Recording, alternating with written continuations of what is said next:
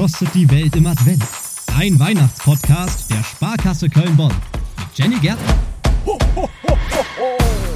Heute ist der 21. Dezember. Es sind noch drei Tage bis Weihnachten und offizieller Winteranfang. Das klingt total komisch, nachdem wir gefühlt die letzten Wochen immer schon mit Schal, mit Mütze, mit Handschuhen unterwegs waren. Aber ja, kalendarisch betrachtet ist heute Winteranfang. Deswegen fragen wir uns in dieser Folge, was kostet eigentlich der Winter? Ho, ho, ho, ho, ho.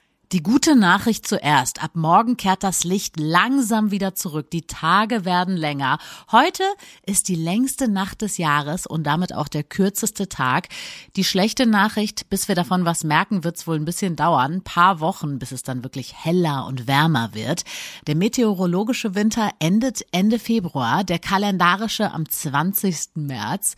Deshalb ziehen wir uns in dieser Folge nochmal warm an und machen uns winterfest. Krempeln die Ärmel nochmal einmal einmal ganz kurz hoch, bevor wir sie dann wieder warm einpacken.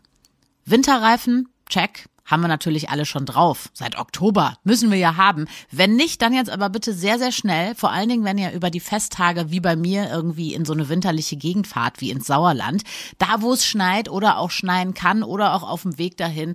Also da müsst ihr auf jeden Fall Winterreifen drauf haben.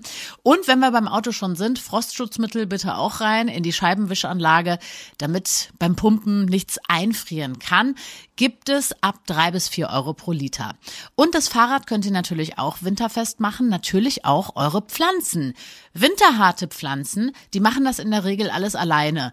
Draußen stehen die rum, allerdings wenn ihr die in den Topf gestellt habt, dann könnt ihr auch helfen, denn die Wurzeln können da frieren. Damit das nicht passiert, packt ihr quasi so ein Vlies drum herum. Aber ehrlich gesagt seid ihr dafür auch schon ein bisschen spät dran, wenn ihr das noch nicht getan habt. Bei den winterfesten Pflanzen könnt ihr auch ein bisschen nachhelfen. Also am besten easy nichts wegräumen. Also Laub oder so. Alles, was da so runtergefallen ist, einfach drauf lassen.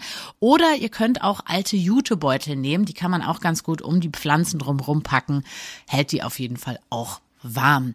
Wenn ihr keine Lust habt auf Schneeschieben oder den Bürgersteig salzen oder was man da alles machen muss, es gibt auch eine Pauschale von, sagen wir, 20 bis 60 Euro in etwa für den Winterdienst. Den könnt ihr euch quasi leisten oder wenn ihr Mieter seid, dann habt ihr eh meistens das Glück, dieser Service ist da schon enthalten. So viel, meine Damen und Herren, also zum anstrengenden Teil. Jetzt geht's auch schon in die Entspannung, oder? Zwischen den Jahren wird auch höchste Zeit. Wie kann man eigentlich diese winterliche Kälte auch richtig gut genießen? Zum Beispiel könnt ihr in den Kölner Zoo gehen. Der Christmas Garden ist auch in diesem Jahr wieder geöffnet unter dem Motto Mit der Dämmerung beginnt die magische Reise. Ja, zwei Kilometer lang ist der Rundweg. Alles ist wunderschön beleuchtet im Kölner Zoo. Ihr taucht ein in wirklich so eine magische Weihnachtswelt. Alles glitzert, alles leuchtet.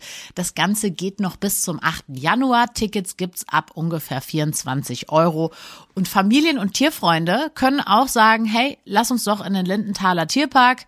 Das Ganze ist kostenlos. Man kann da rumlaufen, man kann sich die Beine vertreten, man kann Tiere beobachten. Finde ich ist auch immer ein super Ort. Wer aktiv werden will, kann auch Schlittschuh laufen. Zum Beispiel im Landpark oder auf dem einen oder anderen Weihnachtsmarkt geht das auch. Hier im Landpark zahlen Erwachsene ungefähr 8,50, Jugendliche ein bisschen weniger und das Ganze macht natürlich richtig viel Spaß. Ein besonderes Highlight ist neben der Eisbahn übrigens auch die Eishochbahn im Obergeschoss. Man kann also quasi auch oben lang fahren und von oben nach unten schauen und den Leuten zugucken, wie gut oder schlecht sie da unterwegs sind auf ihren Schlittschuhen. In Bonn und Umgebung gibt's auch einige Rodelhänge. Da könnt ihr euch also auch richtig austoben, wenn ihr Bock habt auf Wintersport Light, also einfach mit dem Schlitten oder sowas. Oder ihr gönnt euch etwas Wärme in eine der Thermen im Raum Köln oder Bonn. Das wärmt und macht Spaß kann man sich darauf freuen, wenn irgendwann in ein paar Wochen auch mal wieder die Sonne und die Wärme zurückkommen. Was kostet die Welt im Advent?